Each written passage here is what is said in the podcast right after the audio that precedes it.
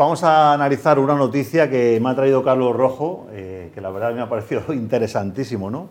Una noticia publicada por el MIT, y reconocemos, el MIT es el Instituto de Tecnología de Massachusetts, en Boston, y ellos tienen un, un portal web muy interesante que se llama technologyreview.com, y allí publicaron un artículo llamado Cómo Facebook y Google, vamos a verlo en pantalla, cómo Facebook y Google están, digamos, detrás de la eh, desinformación global. ¿no? Y bueno, pues la verdad es que una acusación, eh, eh, digamos que bastante fuerte, ¿no? El titular reza que, bueno, los gigantes tecnológicos están pagando millones de dólares, miles de millones de dólares a los operadores de páginas clickbait, financiando el deterioro de los ecosistemas de información en todo el mundo. Bueno, Carlos, cuéntanos un poco el, trasfondo de esta noticia y, qué, qué, fue lo que te llamó la atención. Bueno, me llamó la atención bastante justamente porque hace poco que estuvimos hablando de, del tema este de Facebook, eh, del que hemos hablado con, con Luis Seón hace un momento, eh, de si Facebook se va o no se va por las restricciones europeas al, a los datos. ¿no? eh, que yo creo que eso está muy motivado por el asunto de los datos personales. Y esta noticia pone en evidencia otro aspecto de esa cuestión, que es que se pueden hacer grandes campañas, mm, eh, algunas deliberadas y otras a lo mejor sin mucha intención, pero campañas que producen eh, efectos importantes y no con la técnica de la personalización de los mensajes, eh, que es el no va más para muchos ideólogos del marketing digital, ¿no? Mm. sino con la técnica de toda la vida, que es la de la muy probada de Pedro y el Lobo. ¿Cuál es la de Pedro y el Lobo? Pedro, es un pastor que se aburre y de repente pues entra en el pueblo dando voces diciendo que, que, viene el lobo. Mm. Y entonces, pues todo el mundo va allí porque eso es un tema crucial para, para, la, para la gente, ¿no? Que tiene las ovejas o lo que sea. Y eso lo repite pues, dos o tres veces. Y la gente cada vez, como le interesa mucho, va. es un, una, un, mensaje masivo y un mensaje colectivo, o sea, que va dando voces por el pueblo, no va, no va diciéndoselo a uno o a otro, tal. Eso también se desgasta porque ya a la tercera o la cuarta la gente ya no va. y resulta que es cuando el lobo sí que, sí que ha venido. Y viene de verdad. Eh, esto de Pedro y el Lobo es, eh, es un clásico y, la noticia esta nos habla de las, de las fake news y de las, páginas que se dedican a replicar información. Eh, y a conseguir tráfico. Entonces, eh, para poner un poco en contexto, dice el artículo que en 2015, 6 de los 10 sitios web en Myanmar, que es un país que antes se llamaba Birmania, eh, o sea, un país asiático, que obtuvieron la mayor participación en Facebook procedían de medios legítimos. no eran ni, ni, páginas de clickbait ni, réplicas de otras páginas. Eh, y eso según datos de Facebook. ¿eh? Un año después, eh, esa, proporción había bajado a 2 de cada 10, o sea, del 60% al 20%. Y en 2018, o sea, tres años después, ya no había ninguna. De las 10 más importantes, ninguna era legítima. Todas estaban dedicadas a replicar información o a, conseguir tráfico. ¿no? Y en ese contexto eh, de degradación, digamos, de, la información en el entorno digital, hay un acontecimiento, un grupo militante de Rohingya, que es una etnia, una minoría étnica, eh, predominantemente musulmana, pero bueno, es igual, es una minoría étnica, eh, atacó y mató a una docena de miembros de las Fuerzas Armadas de, de Myanmar. eso fue en 2017. Y bueno, hubo una reacción de la policía, el ejército y tal y cual, pero sobre todo lo que sucedió es que se empezaron a publicar noticias falsas sobre eh, actuaciones que no habían sucedido. Esas sí habían sucedido, pero otras actuaciones no habían sucedido.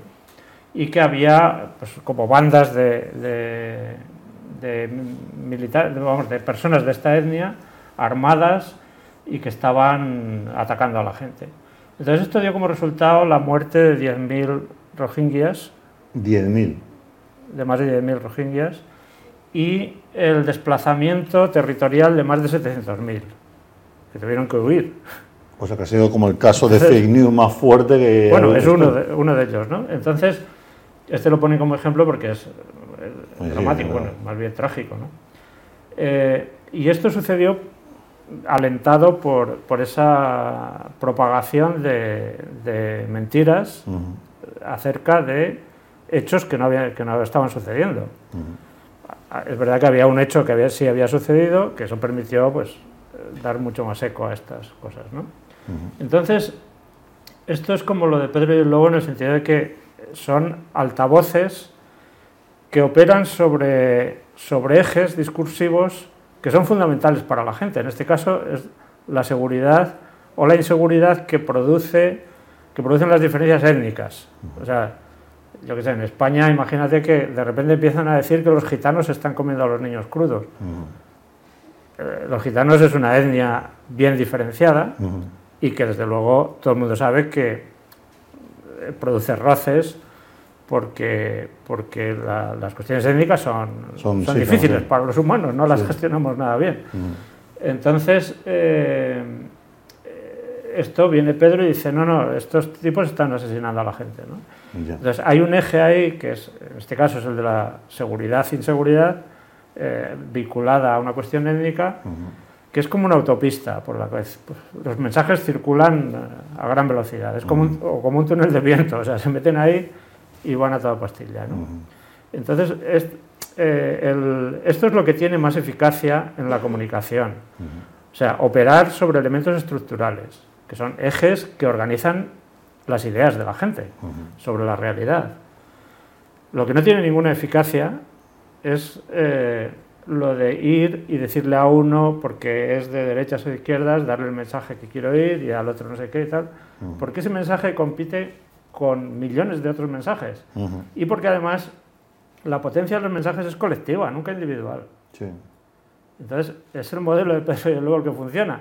Y, eso también sucede en, en Internet, ¿no? ¿Y, qué, dirías tú eh, a la gente que, al igual que de pronto como un espejo del mundo real, cuando ponen la televisión, si existen los programas de tomate, ¿no? la llamada telebasura, que tiene una audiencia brutal, porque quizá la naturaleza del ser humano, o porque llegamos a casa que estamos cansados y nos apetece poner algo en la tele que no nos haga pensar, que nos haga de pronto evadirnos, y resulta que esos son los programas que tienen más audiencia, con lo cual la economía, como ha pasado un, poco con estos sitios de Internet, que por lo que veo por las fotografías y los vídeos son los típicos sitios que todo el mundo ve eh, para entretenerse, pero realmente la información, digamos, más eh, eh, culta, más de valor, más, más seria, digamos, tiene un volumen de tráfico menor. Con, lo cual, de pronto la naturaleza humana inclina la balanza a que los sitios más famosos que tengan más tráfico en Internet y al final la economía de esos sitios es la más fuerte, son los que tienen contenido basura. Y luego, ¿qué hacemos con eso? Cuando de pronto a lo mejor una empresa que tiene un, no sé, un periódico, aquí una televisión seria, donde hacemos análisis de artículos y tal, nos ven cuatro gatos, o Radio 3 que pone buena música, lo, ven, lo oyen cuatro gatos, y resulta que tú pones una web eh, lleno de, de gente haciendo chorradas, tirándose cosas a la cabeza, o tiramos una piscina así con los amigos sin agua y resulta que tienen millones de visitas. Eso, eh, ¿cuál sería la solución de pronto? Porque el problema sí está creado, ¿no? Y la naturaleza de las personas parece ser el que, estamos inclinadas a, a, ver este tipo de contenido basura también, ¿no? Al menos en Myanmar. Bueno, mm, yo no sé cuál es la solución, desde luego. ya me gustaría. Pero supongo que si hay alguna solución, eh, se producirá evolutivamente. Es decir, que que esto pues eh, normalmente tendrá una curva de crecimiento por la curiosidad que despierta que se irá ralentizando y a lo mejor en algún momento pues eh, tiene una caída, no lo sé. Mm. Pero, pero bueno, será porque el consumo de contenidos de Internet es relativamente nuevo, o sea, no estamos entrenados para eso. No tenemos tanta experiencia, ¿no? Eh, me imagino que cuando cuando la, gente empezó a agruparse en, asentamientos fijos y esos asentamientos crecieron y tal, pues obviamente ahí nacería el chisme, ¿no? o sea, habría unos chismosos que propagaban rumores y tal y cual, o, cosas ciertas, pero vamos, que, que, afectaban a personas. Y el paralelo en nuestro día sería un poco como esto, ¿no? Y después, pues eso eh, no progresó tanto, porque eh, los chismes en, en, las, en los pueblos, en los barrios, pues es una cosa que siempre ha existido, pero digamos que socialmente se identificaba a los chismosos como algo no muy positivo y que no había que hacer mucho caso, aunque siguiesen teniendo algún efecto. Digamos que yo creo que evolutivamente una sociedad que sobreviva, o sea, que sea capaz de... Que seamos capaces de, dedicarle tiempo a las cuestiones productivas y, de, una de un cierto nivel, eh, tendrá que poner límite a estas cosas. Sí, de hecho... ¿Cómo? No lo sabemos. La, semana pasada comentábamos ¿no? que un, un vídeo, lo podéis ver, un youtuber muy famoso en internet que se llama Dross, que hace contenido pues un poco de terror y tal, pero el tipo comentaba ¿no? de cómo funciona la red TikTok en China y cómo funciona en, en, Occidente. ¿no? En, en, Occidente está totalmente abierto, los trending topics son terribles, son todo contenidos así de de gente haciendo, digamos, auténticas locuras y contenido, digamos, parecido un poco a la telebasura. Sin embargo, en, el TikTok en China está regulado por el gobierno y los trending topics en, TikTok a día de hoy son chavales jóvenes que están haciendo experimentos de física, estudiando, tal, haciendo cosas productivas, porque en China se están cuidando muy mucho de cuál es el contenido que le entra por los ojos a, la juventud del país. ¿no? Entonces esto habrá que un poco pues, plantear a ver si de pronto la, la, intervención... Eh, a lo mejor tenemos que renunciar a la democracia renunciar y, liberal. Y, y, fichar al gobierno chino para que, para que nos regule las redes sociales. El tiempo lo dirá. Bueno, vamos a ver eh, los últimos mensajes de patrocinadores y hablaremos con una persona especial que tenemos en Barcelona. Nos vemos ahora.